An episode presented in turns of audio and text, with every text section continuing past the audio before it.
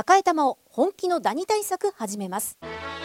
さよならダニーは家族に優しい殺虫成分不使用のダニ対策ブランドです。多くのお客様に支持されて日経セレクションで5年連続売上ナンバーワン。さよならダニー。私赤井が目印です。さよならダニー。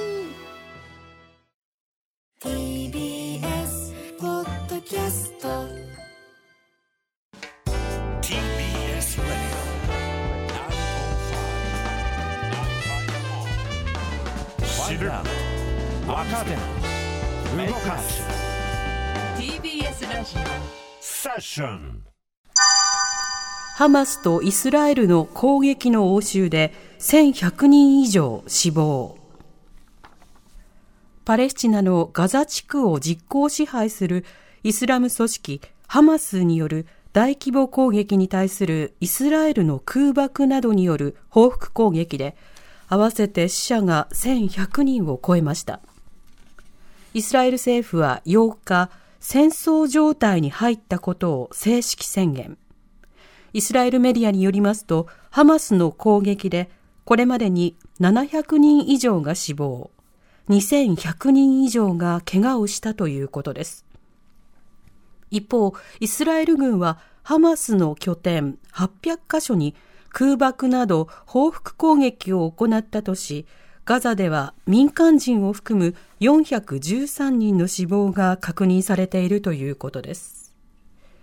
一方、国連安保理の緊急会合は8日、非公開で行われ、アメリカなどによりますと、多くの参加国がハマスの攻撃を非難したほか、混乱が地域全体に波及することを懸念する声が相次ぎました。会合の前にはイスラエルとパレスチナの国連大使がそれぞれ会見し互いを非難しました。はいこちらのイスラエルとハマスが戦争状態にというニュースなんですが、こちらのニュースについて中東現代政治などがご専門慶應義塾大学教授の西田愛子さんに伺います。西田さんよろしくお願いしますよろしくお願いしますよろしくお願いいたしますまあ、本当にこのニュースね、驚いたんですけれども、まあ、現在、1100人以上が死亡する、まあ、戦争状態にまで発展しているということなんですが、まあ、この今回のですね、衝突のこう流れ、発端について教えていただいてもよろしいでしょうか。はい、えー、今回はですね完全にハマス側の奇襲攻撃、まあ、パレスチナ側からといった方が正確なんですが、はい、えー、奇襲攻撃のような形で始まっていまして、えー、7日ですねあの土曜日の、えー、現地時間の午前6時半ごろですね、うん、あの一斉に、まあ、ロケット弾がイスラエル側に発射されて、でまた同時にですねあの複数箇所で、えー、ガザ地区とイスラエルの境界線を破って、えー、武装勢力が侵入して、えーまあ、銃の乱射等で多くの犠牲者を出ているという状態になります。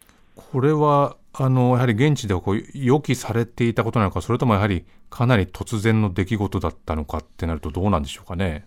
今回はおそらく全く予期されていなかったせいで、うん、まあ、イスラエル側も準備がなかったという事態だと思います。うん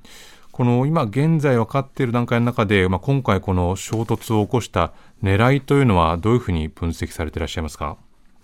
そうですねあの背景としては、やはり昨年末に成立したあのネタニヤフの新しい政権がですね非常にあのパレスチナに対しても強硬な姿勢をとっていまして、うん、あの入植者からその、これはガザには、まあ、イスラエル人は入れないので、西岸地区というもう一つの自治区の方で、まあ、村が襲撃されたりとか、あと車が焼かれ車や家が焼かれたりといった事件があの続発してたんですね。うん、でまあ、そういった政権に対する、まあ、あの抗議ということが、まあ、背景にあります。うん、であとはですね直接的なあの要求内容としてあの出てきそうなものとしては、えパレスチナ人の政治州の解放ということがあるのかなと思います。うん、今あの、数千人のあの政治州があの今、イスラエルの監獄の中に入っていまして、実際、まあ、これに関する交換交渉というのがそろそろ始まるという話も出ているようです。うん、これ、まあ、この政治州を解放するためにも、この今、ハマスがこうイスラエルの人たちをまあ拉致してるなんていう情報もありますけれど、それはやはりこう交換条件とするみたいな意味合いがあるってことなんですかね。そうですねあのもう今回の大きな特徴としては、あのこれまでそのロケット弾攻撃の応酬というのはよくあったことなんですけど、えー、何度も起きてきたんですけど、その政治州、あのえーイスラエル側のたくさんのあの、えー、人たちを拘束しているということは大きいと思います。うん、で彼らがその政治種の釈放のためのカードとして使われるということになってくるんだと思います。うんこの改めてなんですけれども、このイスラエルと戦闘しているですね、このイスラム組織のハマスっていうのはどういう組織になるんでしょうか？そうですねあのハマスというのは2つの性格を持った組織でして、はいあのイスラムあの過激派というか、まあ、武装勢力であると同時に政党でもあるんですね。うんでえー2007あの2006年の選挙ではあの与党に選出されて組閣したものの、まあ、国際社会には認められず、あのそれ以降、ガザ地区の中だけで、まあ、政府というあの力、あのまあ、体制を取っている組織になります。で一方で、ですねあの武装勢力の方はあの対イスラエル抵抗運動ということで、まあ、ロケット弾攻撃なども行っていますし、あとは他の武装勢力、実はハマス以外にもたくさんあるんですが、あのそのなんというか管轄というか、あのその、まあえーまあ、大きな元締めのような役割を今、ガザ地区で果たしていると言えると思います。うんまあ、この今ね、戦場と化してしまっているこのガザ地区ですけれども、このガザ地区っていうのは、双方にとってはどういうような意味合いを持つ場所なんでしょうか？そうですね、まあ、あのハマスにとっては、その2007年のその政府分裂以降ですね、うんあのあガザ地区に拠点を置いている、まあ、そういったあの拠点としての意味合いがあります。で、えーまあ、あのというのは、その西岸地区の方にはファタハ政府という別の政権があるからなんですね。でイスラエル側にとっては、あの実はまあイスラエル軍および入植地というのは、2005年の時点でガザ地区から撤退していまして、あのここに、まあ、あの基本的にずっと住んでいるイスラエル人というのは存在しないんですね。うんでなぜそれができたかというと、意味合いとして、まあ、政治的、経済的、宗教的にあまり、まあ、重要な地域ではないということです。でただ、まあ、隣接地域として、まあ、たくさんのあのイスラエル側の都市がありますので、うんえーそこに被害が及ばないように、イスラエルに現在のイスラエルにとっては治安管理の対象という地域になっていると思います。うんあの、まあね、まだこの戦争状態というんでしょうか、まあ攻撃が始まってわずか数日しか経ってませんけれども、現時点でこの双方はですね、どういうような情報を発信しているんでしょうか？そうですね、まあ、イスラエル側は、まあ、特にあの非常に今回、急なあの作戦というか、急な攻撃を受けたことで、うん。まあ国民がかなり動揺しているということがあるので、ええ。あの首相が何度もメッセージを発していまして、まあ、これは戦争であるという位置づけを述べてるんですね。でこれはつまりあの2005年の撤退以降、何度もガザに対して、えーあのガザとの応酬はあるんですけどうん、それはああくまで軍事作戦の一環ということだったんですが、もうその軍事作戦の規模を超えている。そのうん国民レベルの大きな戦争であるということをえー発して、えーなおかつこれにはもうかつてない規模での報復をするということをはっきり宣言しています。うんでパレスチナ側はですねこれがあの一方的に始めたその侵略であるとか攻撃ということではなくて、ですねそれまでつ長く続いてきたガザ地区に対する封鎖であるとか、うん。まあ、長期化している占領政策ですとか、まあ、エルサレムでのまあ聖地に対するあのユダヤ教徒、そのえーイスラエルの政府高官がですね、まあ、うん。訪問、まあ許可なしに行く訪問するというようなこともありますので、うん。まあこれに対する抗議であるというメッセージを、えー出していると思います。うんあの、このガザ地区っていうのは、この地区っていうのはどういうふうに区分けされてるんですか？ガザ地区はですね周りをもうイスラエル側が物理的にフェンスですとか、コンクリートの壁のようなもので、えー覆っているか状態でして、ええまあ、よくその天井のない監獄という言い方をされている地域なんですね。なので、えー人の移動だけじゃなくて、物の移動、あの物流なども全部そこであの止められていて、うんでえーイスラエル側がその出入りをコントロールしている、本当にもうあの監獄のような、物理的な監獄のような状況に置かれている場所になります。これ面積的にもかなり、そのね、大きくない狭い場所ですよね。これどれぐらいの規模っていうふうに考えれば、なんか我々に伝わりますかね、このサイズ感というのは。そうですね、あの面積でいうと、あの一つの県ほどもない、日本の一つの県ほどもない、一つの市ぐらいの面積になってくるんですね、うん。えっと、360平米、えキロ平米だったかええ。と思うんですけど、あの非常に狭い地域になるので、ん。はい、これってあの、まあ、素人考えかもしれないけれども、この、まあ、攻撃を仕掛けたとしても、まあ、それぐらいの規模であったらば、まあ、あっという間にこう、やられてしまう、こっち壊滅されてしまうっていうふうに考えてしまうんですけども、そのあたりっていうのは、どういう思惑があるんでしょうね？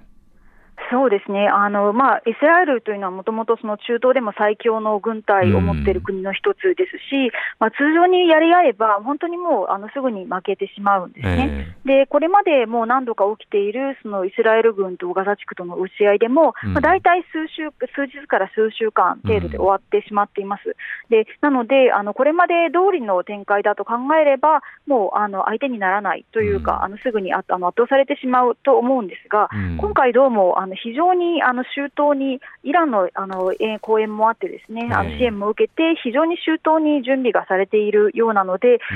おそらくかつてない規模のあの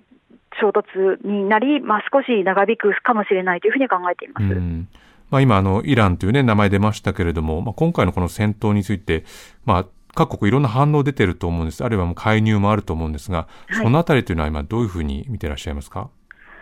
そうですね、まああの、これまでと似た感じではあるんですけど、欧米諸国ですね、はあのハマスによるその攻撃を反非難していますし、でそれによってまあ多数の犠牲者ができた出ているイスラエル側を支持して、えーいるという立場になります。であのこれの背景の一つには、実はあの今回、犠牲になっているそのイスラエル人の中で、その二重国籍の方が結構いらっしゃるんですね、そのアメリカですとかドイええ。ツという二重国籍の方もおられて、で中にはまだ拘束されている人もいるようだという話が出てますので、うその各国政府は当然、イスラエル側がその捕虜の奪還なり、あのこの戦闘の中止を、えー進めることをまあ支持するという立場になると思います。うん。でこれに対して、まあ、トルコとエジプトというですね、まあ、通常、ここで戦闘が起きたちおあの戦闘が起きた際に、まあ、仲介国となる、えー中東諸国があるんですけど、うん。でこの両国、トルコ、エジプトは、まあ、両勢力に、両方に対してですね、まあ、自制しろと、これ以上の発展、展開をしないようにというふうに求めている感じです。うん。で、えー先ほど言ったそのイランですね、ええ。あのめ明確に今回、ハマスに対するあの支援をしていたということがあの報道されているところなんですけど、うん。えーそこそちらはもうパレスチナ側の攻勢というのも全面的に支持しているという形になります。うん。このイスラエルのそのサウジアラビアの関係正常化、このあたりが影響してるなんていう声もありますけど、このあたりどういうふうに分析されますか？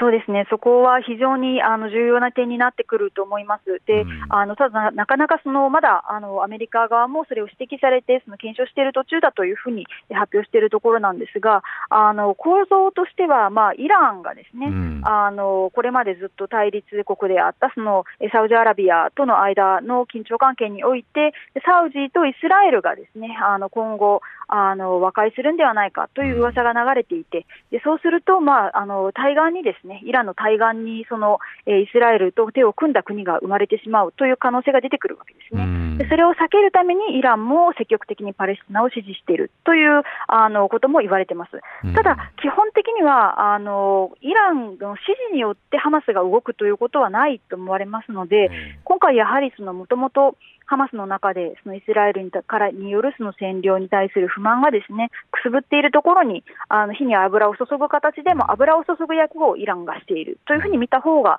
あの適切なんではないかというふうに考えていますなるほど。。まあでも本当に今聞くだけでもね、様々な国とそしていろんな思惑が入り混じってるっていうことがね、わかりましたけれども。えー慶応義塾大学の西木名愛子さんでした。ありがとうございました。ありがとうございます。ありがとうございました。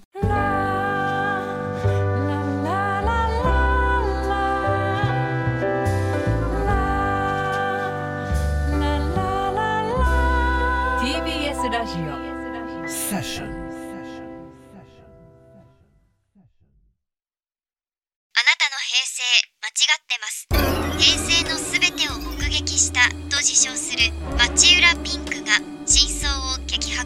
僕もモーニング娘。のメンバーとしてデビューする予定やったんですよ TBS ポッドキャスト「巨平成」毎週